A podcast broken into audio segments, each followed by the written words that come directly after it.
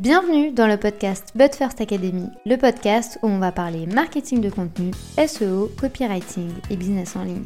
Je m'appelle Marine, je suis experte SEO depuis maintenant 7 ans. Autour d'un café ou d'un thé, peu importe, parlons de stratégie dans une ambiance conviviale et détendue.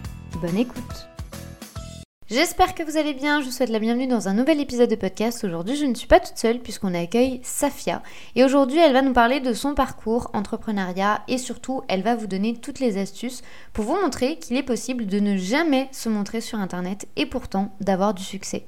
Parce que oui, tout le monde vous dit que pour connecter avec des humains il faut se montrer, il faut montrer sa vie, il faut être présent sur les réseaux sociaux. Mais comment faire ici quand on ne souhaite pas du tout se montrer et qu'on souhaite garder son jardin secret? Safia a aujourd'hui un compte Instagram de plus de 5000 abonnés et elle crée des liens tous les jours avec sa communauté.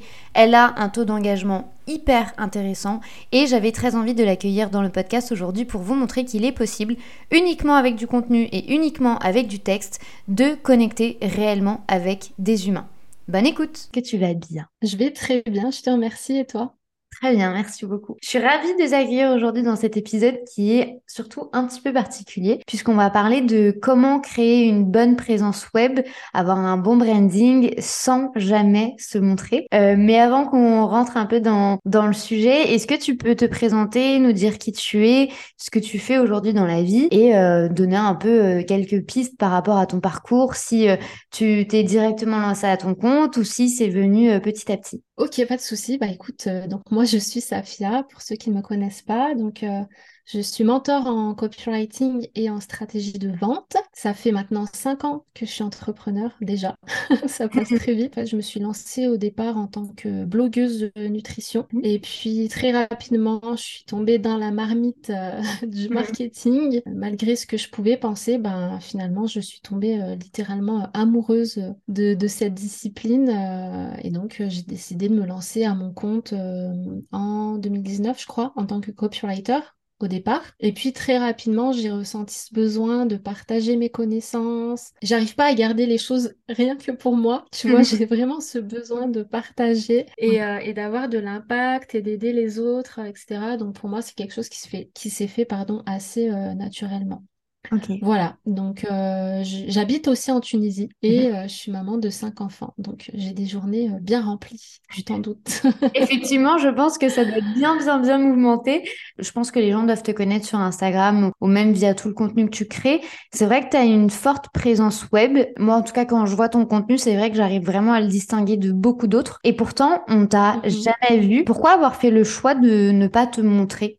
Si tu veux, c'est quelque chose qui est venu très rapidement rapidement, je suis quelqu'un euh, de très discrète dans la vie. Je sais pas si tu connais l'adage pour vivre heureux, vivons cachés. C'est un peu euh, un truc, tu vois, que j'ai gardé euh, depuis toute petite. C'est une façon pour moi de me protéger de, de l'extérieur, en fait, tout simplement. Et pour moi, c'était plus rassurant de me lancer sur le web sans me montrer. Et j'avais aussi cette envie de faire valoir mes compétences sans forcément que les gens euh, voient mon apparence. Quand j'avais euh, quand j'avais mon blog, j'ai commencé, euh, j'avais un blog pendant sept ans et je ne montrais mhm. jamais. Donc je comprends très bien ce que tu veux dire de de créer un peu cette protection autour de nous.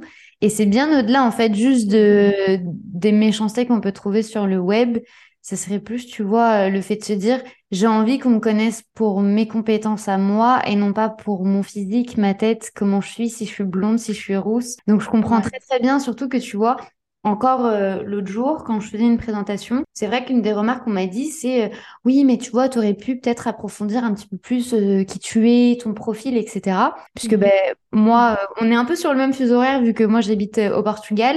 C'est vrai que je joue très rarement sur la corde de j'ai changé de vie. Et c'est vrai que mhm. c'est pas quelque chose que j'aime mettre en avant moi dans bah, dans mon histoire et dans mon branding. Donc vraiment en fait le choix de pas te montrer toi, ça a été vraiment en fait comme créer un peu une bulle de sécurité. Exactement. C'était vraiment ça, c'était cette volonté, comme tu dis, de que les gens vraiment s'attachent à mon travail, à mon expertise, à mes compétences, mhm. euh, plus qu'à l'apparence euh, que je peux avoir en fait. Mhm. Et aussi cette volonté euh, de me protéger quelque part. Ça peut être du jugement, ça peut être de, de, de, plein de choses, mais aussi j'ai besoin d'avoir cette séparation entre vie pro et vie perso Et j'avais peur qu'à me dévoiler trop, bah, en fait, je n'ai plus cette, cette barrière de sécurité, tu vois. J'avais pas non plus envie de trop dévoiler de choses de ma vie euh, privée. Je pensais pas que ça soit forcément quelque chose de, de, pertinent déjà dans mon travail. Et puis du coup, bah après j'ai continué finalement à, à garder cette posture, mm-hmm. posture qui me plaît bien d'ailleurs parce que quelque part je joue un peu la carte euh, du mystère. Je suis 100% alignée dans ce choix-là, donc euh, j'ai décidé de continuer comme ça. Et quand tu as fait le choix au début de ne pas te montrer, est-ce que tu avais quelques connaissances ou quelques bases liées euh, à toute l'idée du branding, de l'image de marque. Quelles ont été un peu les, premières étapes pour construire vraiment ton image en ligne au-delà de ton physique et au-delà de voir euh, qui tu es réellement, est-ce que euh, le fait de créer un avatar dès le début, ça a été obligatoire? Est-ce que tu as directement créé une palette de couleurs ou est-ce que c'est venu petit à petit? Bah, Comme je te l'ai dit, quand j'ai commencé en fait en tant que copywriter, j'avais déjà eu une activité de blogueuse, donc j'avais déjà créé un compte Instagram. Euh, je publiais des posts. Donc en fait, assez rapidement, j'ai compris qu'il fallait avoir une identité visuelle cohérente, utiliser les mêmes couleurs, etc. Donc au début, par contre, je n'avais pas d'avatar, j'avais juste un logo. Et puis euh, rapidement, j'ai compris que bah, justement, le fait que je, me, je ne me montre pas et le fait que les gens euh, ne puissent pas vraiment euh, visualiser quelque chose d'humain derrière mon business, ça pouvait, ça pouvait ralentir, enfin, ça pouvait empêcher que les gens euh, se connectent avec moi finalement. Et donc, euh, j'ai commencé à créer un premier avatar avec mon premier business. Et du coup, quand j'ai créé Develop, pardon, c'est venu euh, très naturellement. Quoi. Enfin, c'était une évidence pour moi qu'il fallait que je crée cette forme qui me représente, que les gens puissent identifier quelque part qui j'étais à travers ce, cette illustration. Et mhm. puis pour la palette de couleurs, euh, c'est venu très naturellement aussi en fait. Je suis pas quelqu'un qui va passer genre une semaine euh, sur euh, sur le visuel, tu vois, ou sur le logo. Je suis capable de te faire un logo en cinq minutes et me dire bon c'est bon, ça fait l'affaire. Donc pour les pour le, le, visuel, je sais pas, j'ai pensé au violet très rapidement. Pourtant c'est pas forcément ma couleur préférée, mais c'était mhm. une couleur que je voyais pas en fait chez les autres entrepreneuses. Mmh. Donc, euh, je voulais déjà me démarquer, en fait. J'avais déjà cette volonté de me démarquer facilement et rapidement. Donc, j'ai pensé au violet, j'ai pensé aux cheveux aussi d'une couleur euh, très euh, atypique. Je me suis dit, il faut que je trouve un truc qu'on ne puisse pas copier. Et les cheveux, pour moi, c'était le truc le plus simple parce que même si je change de couleur de, de vêtements, etc., au moins les cheveux, si quelqu'un se mettait à faire un avatar avec les cheveux violets, comment dire, ça aurait vite. Euh, tu serais directement ah, voilà, ça Exactement, exactement. Donc, euh, en fait, tout ça est devenu très, très naturellement, très instinctivement, j'ai envie de dire.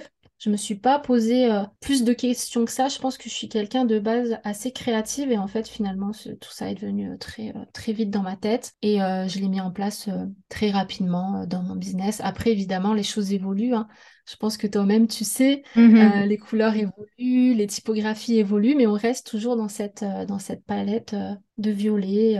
Et voilà, c'est quelque chose qui me plaît bien finalement parce que le violet, c'est connoté à tout ce qui est mystérieux, l'élégance, c'est quelque chose que j'avais envie de mettre en avant dans, dans mon positionnement et dans mon branding.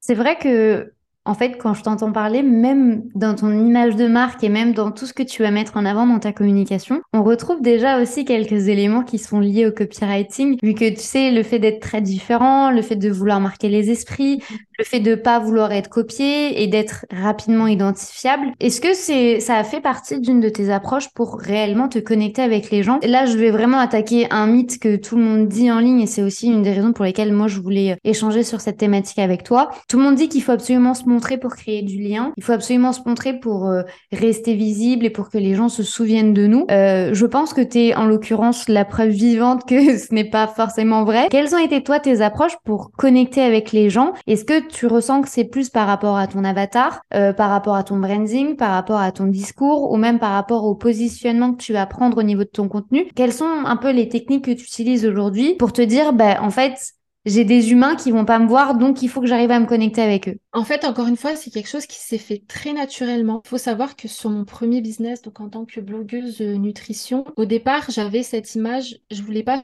faire de vagues, je me disais, il faut que je plaise à tout le monde. Mm. En plus, voilà, je parlais à une communauté. Euh, pour moi, c'était euh, très difficile de d'exprimer mes réelles opinions, d'exprimer ce que je pensais vraiment. Et finalement, petit à petit, je me suis enfermée dans cette image dans cette case qui ne me correspondait pas du tout parce que dans la vraie vie, je suis quelqu'un d'assez euh, spontané et, très euh, cash, tu vois. Euh, j'essaie toujours de mettre les formes, bien sûr, d'être dans la bienveillance, mais je vais pas tourner autour du pot 150 ans si j'ai envie de te dire quelque chose et je vais te le dire. Et donc, cette image était totalement désalignée avec qui j'étais vraiment. Et donc, petit à petit, j'ai commencé à ressentir un mal-être dans, ce business. Et donc, quand j'ai créé Develop, très rapidement, j'ai eu cette volonté de me dire ok, là, c'est ma bulle. J'étais pas encore dans l'optique de créer un vrai business. C'était plus un side project de, de kiff, en fait. Un endroit qui serait ma bulle à moi, où je pourrais m'exprimer totalement, dire tout ce que je pense, sans filtre. Et c'est ce que j'ai fait. Et en fait, rapidement, je me suis rendu compte que ça plaisait de fou. En fait, j'avais beaucoup plus d'engagement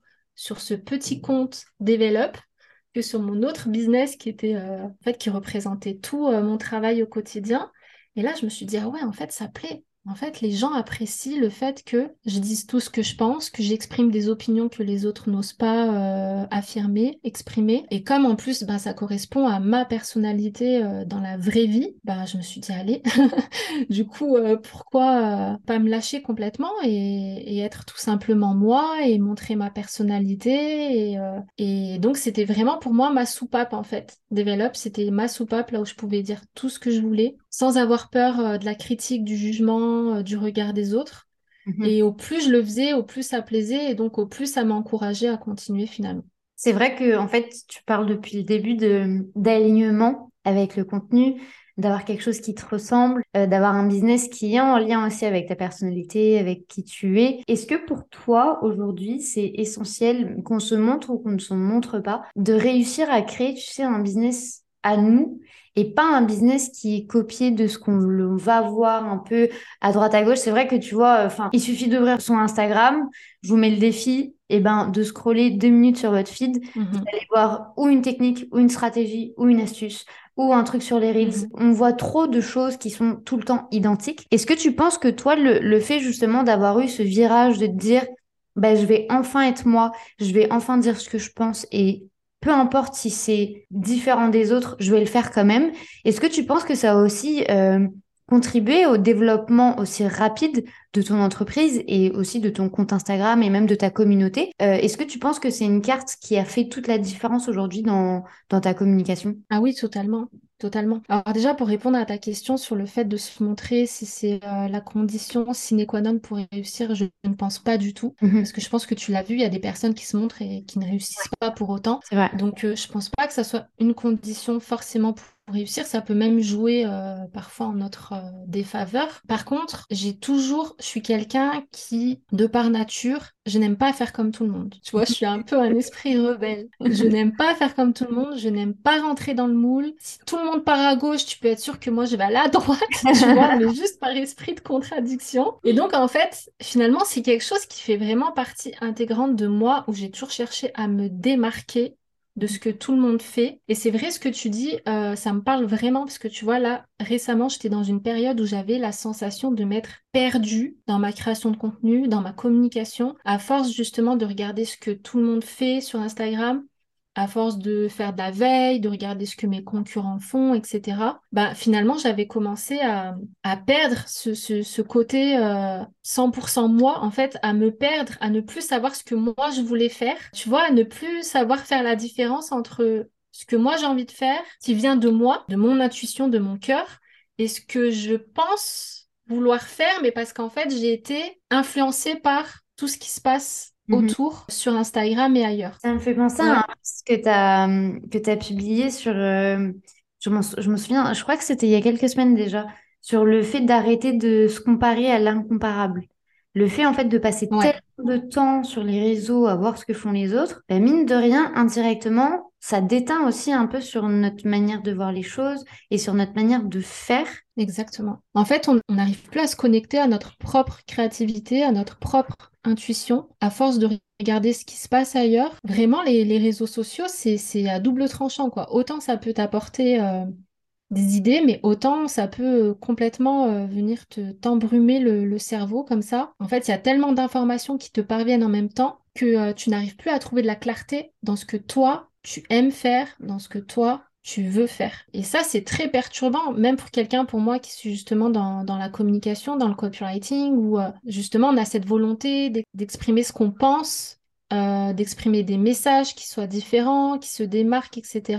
Et donc pour moi, la meilleure solution à, ce, problème, ça a été tout simplement de, me désabonner d'un maximum de, de, personnes, même des personnes que j'apprécie, et c'était pas méchant, c'était simplement parce que j'avais besoin de me retrouver, de savoir exactement ce que moi je voulais faire, pas parce que tout le monde le fait, mais parce que euh, parce que c'est ce qui me correspond, ce qui est aligné avec ma personnalité, ce qui est aligné avec mes propres désirs, en fait. Ça me fait rebondir sur, une question qui va venir, euh, je le sais. Donc, je préfère l'anticiper parce que c'est vrai que tu vois, on dit tout le temps aux gens dans le contenu de briser les codes, d'être soi-même, d'être aligné, de pas aller, tu sais, dans le sens du vent et de vraiment imposer ses opinions. Mais mmh un exercice qui n'est pas forcément simple. Toi, aujourd'hui, quel est ton processus de création euh, pour te dire, ben, en fait, là, je vais parler de ça parce que je, vais être à contre-courant, mais je m'en fiche parce que j'en ai marre de voir ça. Est-ce que c'est justement euh, dans les trucs euh, du quotidien que tu vas voir et que tu vas réussir à, associer au business directement? Ou est-ce que ça va être un post que tu vas voir sur Instagram et tu vas te dire, ouais, non, ça suffit? Moi, tu vois, il y a, il y avait un post que tu avais fait qui m'avait beaucoup marqué sur, tu sais, les, les coachs à 10 000 cas par mois. Et du coup, ils font 10 cas mhm. par mois. Et après, les autres coachs, ils vont dire qu'ils font 10 cas par mois, mais du coup, ils les font jamais. Et c'est la pyramide du bullshit, tu l'avais appelé. J'avais adoré ce post, mhm. que je l'avais moi-même repartagé parce qu'en fait, c'était tellement vrai. Comment te viennent à toi ces idées? Est-ce que c'est vraiment des trucs chocs où tu vas te dire, bon, c'est bon, là, j'en ai marre? Ou est-ce que tu vas prendre un peu à droite à gauche et tu vas créer un peu ta petite marmite et tu vas te dire, ben, je vais parler de ça? En fait, j'observe tout simplement ce qui se passe un peu autour de moi et tous les trucs qui m'énervent, ben, j'ai envie de les dénoncer. Tu vois, je n'arrive pas. j'arrive pas à garder pour moi. Et donc, c'est ce qui s'est passé, par exemple, avec la pyramide du bullshit, où je voyais ça, en fait, depuis longtemps. Et je voyais surtout beaucoup de personnes tomber dans ce piège-là de se dire, c'est bon, en fait, la solution, pour que je gagne ma vie correctement sur Internet, c'est tout simplement que j'investisse 10 000 euros chez cette coach business et que je devienne moi-même, enfin qu'elle m'apprenne moi-même à devenir coach business qui vend des coachings à 10 000 euros, etc., etc. Et ça, en fait, j'en pouvais plus de le voir. Ça faisait des mois et des mois que je voyais ça, que, je bouillonnais en fait intérieurement, mais que je n'osais rien dire. Et puis oui, il y a un moment où j'en ai marre. Je me suis dit, mais en fait, faut en parler, quoi, parce que ça fait trop de dégâts dans l'industrie, dans, enfin, sur Instagram. Je sais que tout le monde en a marre de ça, mais personne ose en parler. Et moi, avec euh, bah, ma grande bouche, je suis venue et, j'ai fait un post, euh, un post sur ça qui a délié énormément de langues et qui a soulagé beaucoup d'autres personnes qui justement euh, pensaient la même chose que moi, mais n'osaient pas l'exprimer ouvertement. Et, et, donc, en fait, dans mon processus de création, c'est ça, c'est que parfois, alors je le fais pas tout le temps intentionnellement, mais Parfois, je me posais la question de qu'est-ce que les gens en ont marre de voir, mais qui n'osent pas formuler. Ou qu'est-ce que moi-même, je suis saoulée en fait de voir et, euh, que j'ai envie de dénoncer. Et je vais tout simplement faire euh, un, post, euh, un post sur ce sujet-là. En fait, je me dis, je pars du principe que si moi je pense, si moi j'ai telle opinion, ben c'est probablement que d'autres ont la même opinion que moi et en fait, de par le fait de partager mes croyances, je sais que c'est un moyen pour moi d'attirer des personnes qui vont être sur la même longueur d'onde que moi. Et j'ai envie d'attirer ces personnes parce que j'ai envie de travailler avec des personnes, bah, tout simplement avec qui je m'entends bien, avec qui je sais que ça va matcher parce qu'on aura la même vision du travail, la même vision euh, de la vie, etc. Et c'est ce qui m'a permis finalement de créer une communauté aussi soudée. Certes, j'ai une petite communauté, pour certains, je vous laisse dire, oh là là, 5000 c'est beaucoup. Pour moi, 5000 c'est pas beaucoup parce que faut pas oublier que ça fait 4 ans hein, que je suis là. Mhm.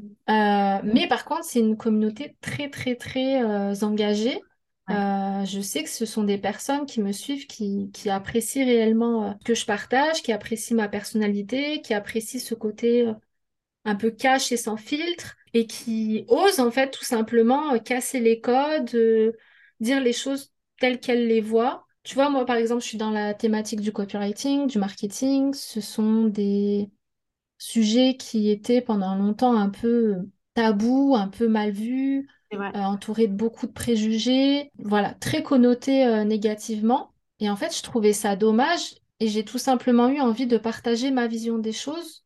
Et ça aussi, ça a été une façon de me démarquer, de montrer que le copywriting, le marketing, ce n'est pas forcément mauvais, malsain, ce n'est pas forcément de la manipulation.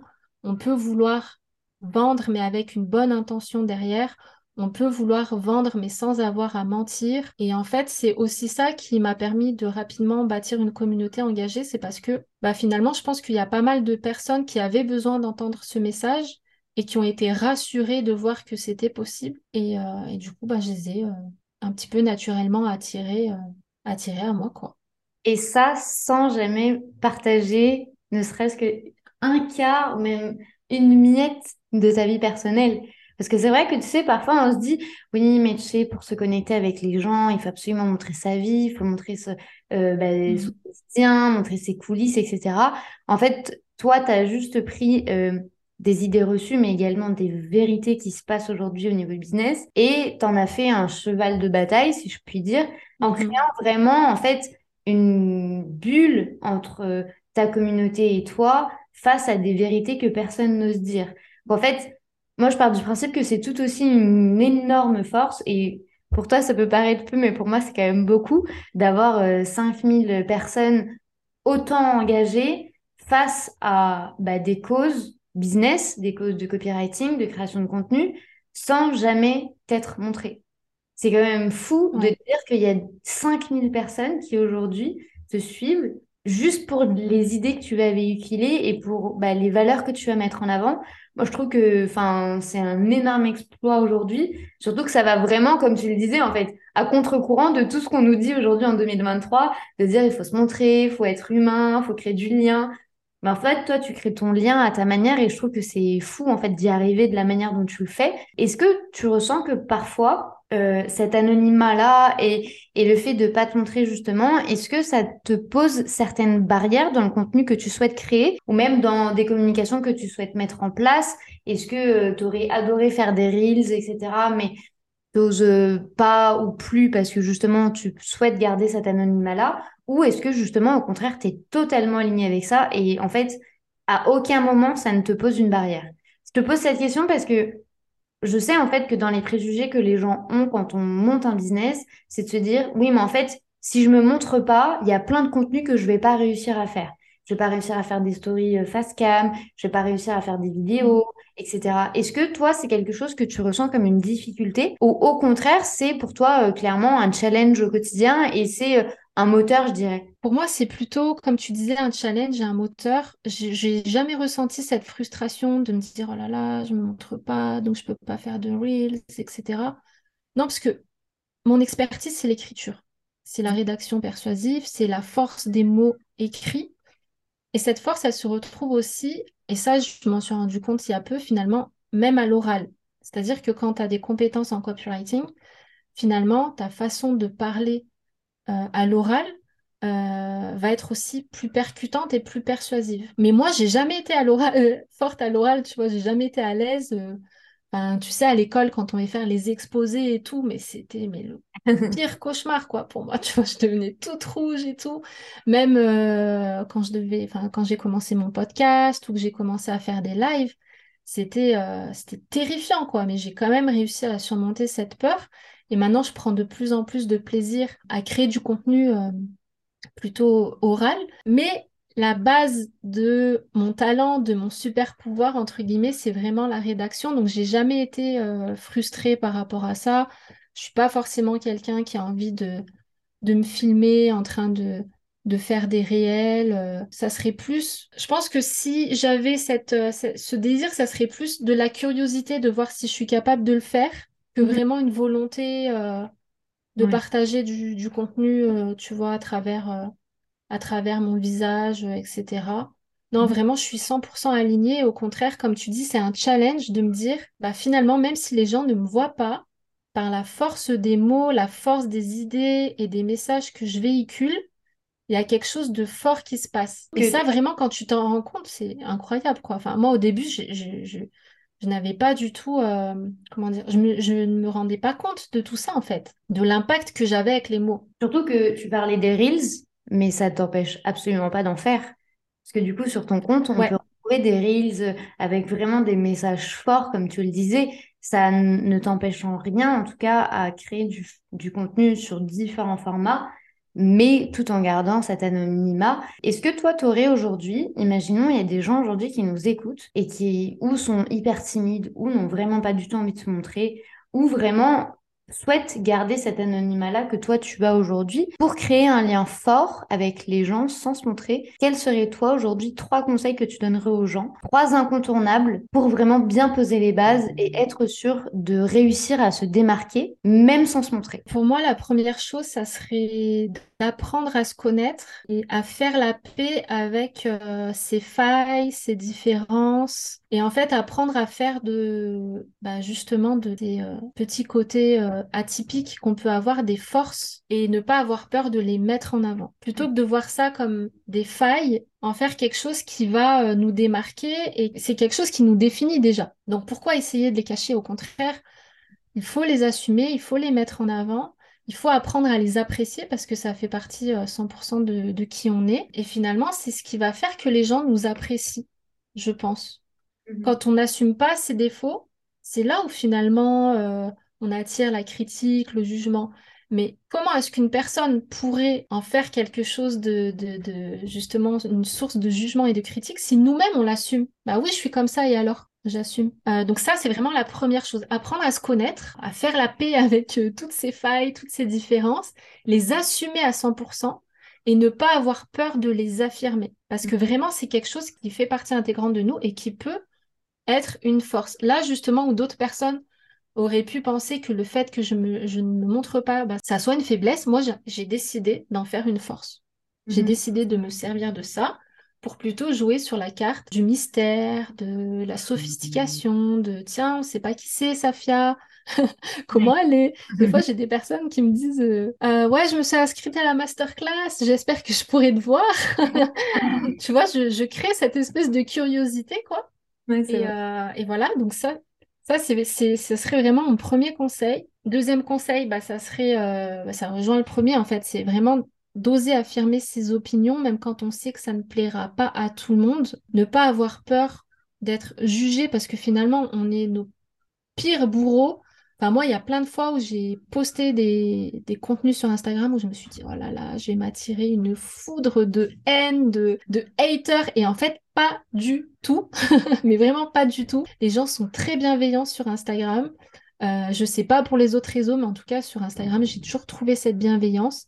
Même mm. quand les gens n'étaient pas d'accord avec moi, finalement, euh, on arrivait quand même à dialoguer. Je suis quelqu'un très ouvert aux, critiques, etc. Donc euh, voilà, je comprends que tout le monde ne soit pas du même avis que moi, mais justement, c'est c'est là où c'est intéressant. Il y a, y, a, y a, quelque chose qui se passe, on, on en parle, on confronte nos idées, on expose nos arguments, ça nous fait ça nous fait grandir en fait. Donc euh, voilà, ça, vraiment ne pas avoir peur d'oser exprimer euh, sa vérité, parce qu'en fait, il n'y a rien de plus attractif, de plus magnétique que quelqu'un qui expose sa vérité et qui l'assume à 100%, même quand elle sait que ça ne plaira pas à tout le monde. Et du moment qu'on affirme en fait sa vérité, où est-ce qui, enfin, qu'est-ce qui serait mal en fait à affirmer sa vérité? C'est vrai. Pour moi, il n'y a pas de mal, même si on n'est pas d'accord, on doit respecter les avis. Euh, des uns et des autres. On n'a pas tous les mêmes expériences, on n'a pas tous les mêmes valeurs et c'est OK, mais du moment qu'une personne exprime sa vérité, ben, OK, c'est sa vérité à elle. Je ne la partage pas, mais c'est pas grave, je respecte. Ça ouvre le débat aussi, tu vois. Ça, ouvre oui, voilà. ça, ça permet d'échanger beaucoup plus d'idées. Et puis même, tu vois, euh, une idée peut même en ramener une autre. Puis euh, dans l'échange, en fait, c'est aussi là qu'on nourrit aussi beaucoup notre contenu. Tu vois, c'est pas pour rien qu'on dit tout le temps aux gens, demandez l'avis à votre communauté, sachez de quoi ils ont besoin. Mm-hmm connaissez un peu les termes qu'ils utilisent, pourquoi ils sont là, quelles sont leurs problématiques, quels sont leurs rêves. Mais en fait, si on est plat tout le temps dans notre communication et dans notre approche, en fait, on va jamais ouvrir le débat. Et tu le disais très bien, le fait que tu aies une communauté aujourd'hui qui soit tellement bienveillante ne veut pas dire que tout le monde est d'accord avec toi. Mais ça veut mhm. juste dire qu'aujourd'hui, les gens arrivent à mettre en avant leur opinion avec toi, que tu as créé un peu, tu vois, cette bulle de bienveillance. Et petit à petit, en mhm. fait, tu arrives aussi à faire évoluer ta communication grâce à toutes les prises de position que tu mets en avant. En fait, pour moi, il n'y a rien de plus euh, valorisant. Enfin, en fait, je suis vraiment, euh, j'ai une sorte d'excitation de, de, je sais pas comment l'exprimer avec des mots, mais tu vois, me dire que j'ai un impact sur les autres, me dire que j'ai une influence entre guillemets, mais dans le bon sens sur les autres, parce que à travers les messages, les idées que je partage et que je véhicule, ben, les personnes de ma communauté ont des prises de conscience qui leur permettent de grandir, c'est juste incroyable comme sensation. C'est génial. Et c'est ça, en fait, qui me drive, tu vois, dans mon business, c'est avoir cet impact, partager des messages, ou certes, ok, les gens sont peut-être pas d'accord avec moi, mais au moins les pousser à, cette réflexion, qu'ils euh, qu'ils se questionnent sur les sujets, enfin voilà, sur différents sujets, peu importe, mais qu'ils se questionnent, qu'ils réfléchissent, qu'ils qu'ils ouvrent un petit peu leur perspective. Voilà, peut-être leur faire découvrir de, nouvelles façons de, voir les choses, de voir le business, de voir le marketing, de voir la vente, de voir le copywriting, etc. De les faire évoluer, en fait, de les faire grandir en même temps que moi, je grandis avec eux. Et aujourd'hui, imaginons une personne veut travailler avec toi. Bon, déjà, elle ne te verra pas. en cas un mythe. Ouais. Euh, mais quelles sont, quelles, sont tes, tes approches aujourd'hui en termes de travail? Comment aujourd'hui une personne pourrait se dire j'ai envie justement d'utiliser ce pouvoir des mots. J'ai envie aujourd'hui de faire la différence grâce à mes textes, grâce à mes pages de vente, sans devoir me montrer, sans devoir me mettre en scène, sans devoir montrer mes coulisses ou voir même ma vie tout court. Comment on fait aujourd'hui pour euh, ben, justement apprendre de tout ça avec toi? Alors j'ai un programme qui s'appelle euh, Write Me Up, donc il y a un programme de mentoring de copywriting où je partage justement bah, toute, euh, toute mon expérience, toutes mes connaissances sur le copywriting. Euh, donc comme c'est un programme de mentoring Vraiment, j'accompagne les personnes parce que faut savoir que le copywriting, c'est une compétence qui n'est pas si facile à, mettre en pratique. Voilà, il y a de la théorie comme euh, un petit peu dans, dans, tous les domaines, mais la théorie ne suffit pas. Il faut vraiment mettre en pratique pour être capable d'implémenter, de créer des automatismes dans ta rédaction, d'avoir le, comment dire, les, bons mécanismes, euh, tu vois, se poser les bonnes questions, etc. Et donc, pour moi, c'était vraiment important que les gens puissent pratiquer et avoir un avis, euh, en fait, qu'ils aient des feedbacks sur leur travail, les feedbacks ben, d'un pro, en l'occurrence euh, moi, parce que je pense que c'est vraiment la meilleure façon de, de, s'améliorer en copywriting, c'est vraiment d'avoir des critiques, d'avoir quelqu'un qui nous guide, qui nous montre, euh, qui nous voilà, qui nous aide à nous poser les bonnes questions. Et donc, euh, bah, voilà, comme c'est un programme de mentoring, comme je te le disais, c'est pas ouvert toute l'année. Donc, euh, il faut s'inscrire sur une liste d'attente et puis attendre attendre l'ouverture qui a, qui a lieu euh, deux fois par an. Donc jusqu'à présent, c'était deux fois par an, mais je pense à, à le faire euh, une fois par an maintenant, parce que je commence à, à développer euh, de nouvelles aspirations, avoir envie d'aller au-delà du copywriting, même si c'est mon premier coup de cœur, que j'adore ça et que je vais continuer d'en parler. Mais j'ai aussi envie aujourd'hui de parler plus de branding, plus de, de vente. Alors la vente, j'en ai toujours parlé, mais voilà, j'ai envie de développer bah, de nouvelles offres autour de ça. Génial. De toute façon, tous les liens seront juste en dessous de cet épisode de podcast. Je vous invite vraiment à aller découvrir le compte de Safia. Il y a que des pépites. Vraiment, vous allez prendre des masterclass euh, au niveau des carousels, au niveau de toute la communication qu'il y a et surtout, je le disais très bien lors de notre échange, le pouvoir des mots et le pouvoir de créer un lien avec les bonnes approches. Donc, euh, je vous mets tout ça de toute façon juste en tout cet épisode. Merci beaucoup en tout cas, Safia, pour ton temps. C'était un vrai plaisir de t'accueillir dans la But First Academy et je te dis à très bientôt. Si cet épisode de podcast vous a plu, n'hésitez pas à le partager, à vous abonner ou à laisser une note, quelle que soit votre plateforme d'écoute. Je vous souhaite une très bonne journée ou une très bonne soirée en fonction du moment où vous écoutez cet épisode. À très vite